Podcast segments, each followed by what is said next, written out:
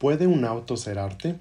Ciertos automóviles siempre han llamado mi atención, pero con cientos de modelos de dónde escoger es muy fácil recorrer las páginas de Internet, los escaparates y las calles como si fuera el último tramo de un recorrido de tres horas por un enorme museo.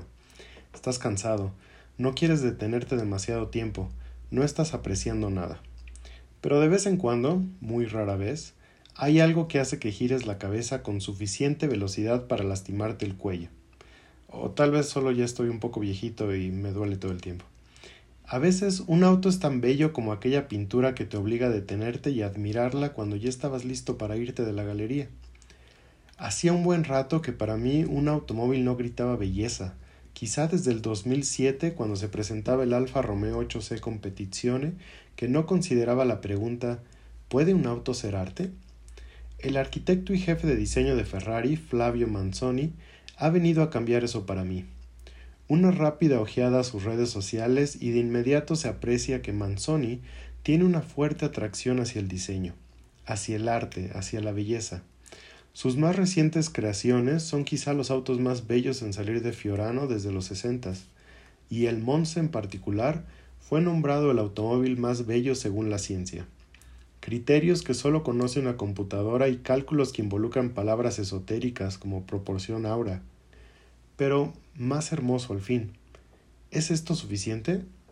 ¿Puede un auto ser arte?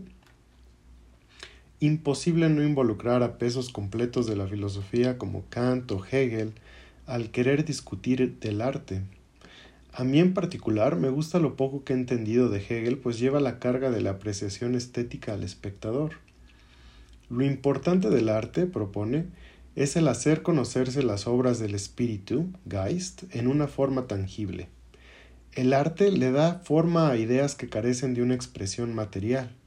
Su propósito es evocar a través de los sentidos verdades espirituales que de otra forma no podrían ser conocidas.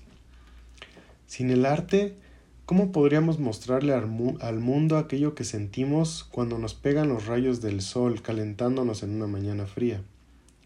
Y aún más allá, para Hegel el arte tiene el mismo peso que la filosofía y la religión. Así como la filosofía nos acerca a verdades a través de conceptos y la religión a través de ideas figurativas, el arte lo hace a través de formas que pueden ser experimentadas a través de los sentidos. Todos hemos escuchado que cada cabeza es un mundo, pues para Hegel cada obra de arte es una llave a ese mundo un mundo perteneciente a su época, a su entorno cultural. Apreciar una obra de arte es utilizar esa llave para descubrir la cultura, la filosofía, la religión de una época, de un mundo. Lo bello se determina como la apariencia sensible de la idea. ¿Qué nos está mostrando entonces el Ferrari Monza? Si uno de estos automóviles fuese colocado en un museo de prestigio, ¿qué comunicaría a los visitantes? ¿Realmente es la búsqueda de la expresión del espíritu o es solo tácticas para vender unidades? ¿Puede el arte provenir de una institución corporativa? En ocasiones anteriores he hablado de mi diseñador favorito, Sergio Scalietti. Famosamente, Sergio no tuvo ninguna educación formal en el diseño y comenzó su vida profesional cuando de adolescente arreglaba las carrocerías de autos deportivos. En México a eso le llamaríamos ojalatero. Sergio Scalietti diseñó los Ferraris de los 50 y 60 no con un lápiz, sino con un martillo y una hoja de aluminio. Se dice que cada uno de los Ferrari 250 GTO es distinto, ya que los martillazos y modificaciones que Scaglietti realizaba, digamos que a ojo de buen cubero, no eran nada consistentes.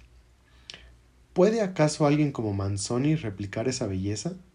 esa ligereza en el diseño cuando se tiene que convencer a un grupo de ejecutivos, cuando se tiene que coordinar un equipo de diseño, cuando se tiene que cumplir con normas?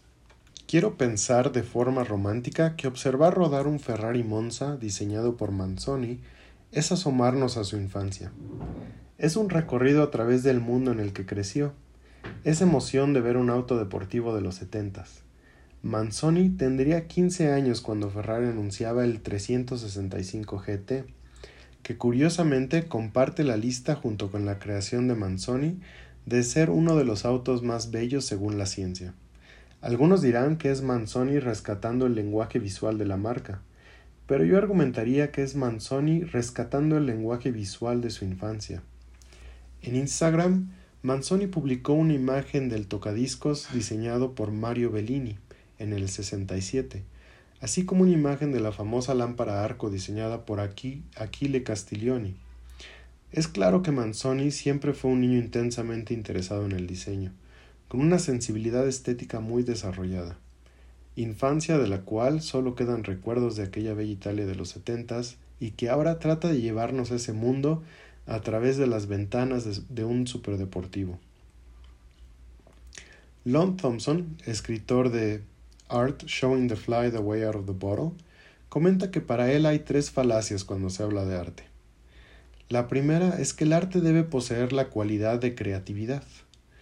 Lont argumenta que una obra de arte posee creatividad de la misma forma que una pintura posee color. El color es algo que solo nosotros percibimos. Sin nuestros ojos no son más que ondas de luz sin significado alguno. Somos nosotros, a través de nuestros receptores, que observamos su existencia. Y aún así hay disputas frecuentes en si algo es azul o dorado.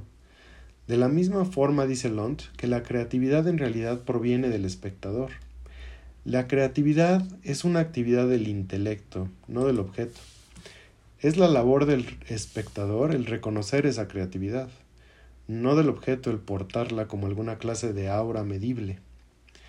La segunda falacia es que las obras de arte deben ser artefactos, es decir, creaciones humanas. Muchos dicen que lo que nos define como humanos es nuestra actividad creadora, pero Lont argumenta que realmente es nuestra actividad cognitiva lo que nos define. Y por ende, ¿qué importa si esta actividad reconoce el lenguaje hablado por una obra de arte no humana?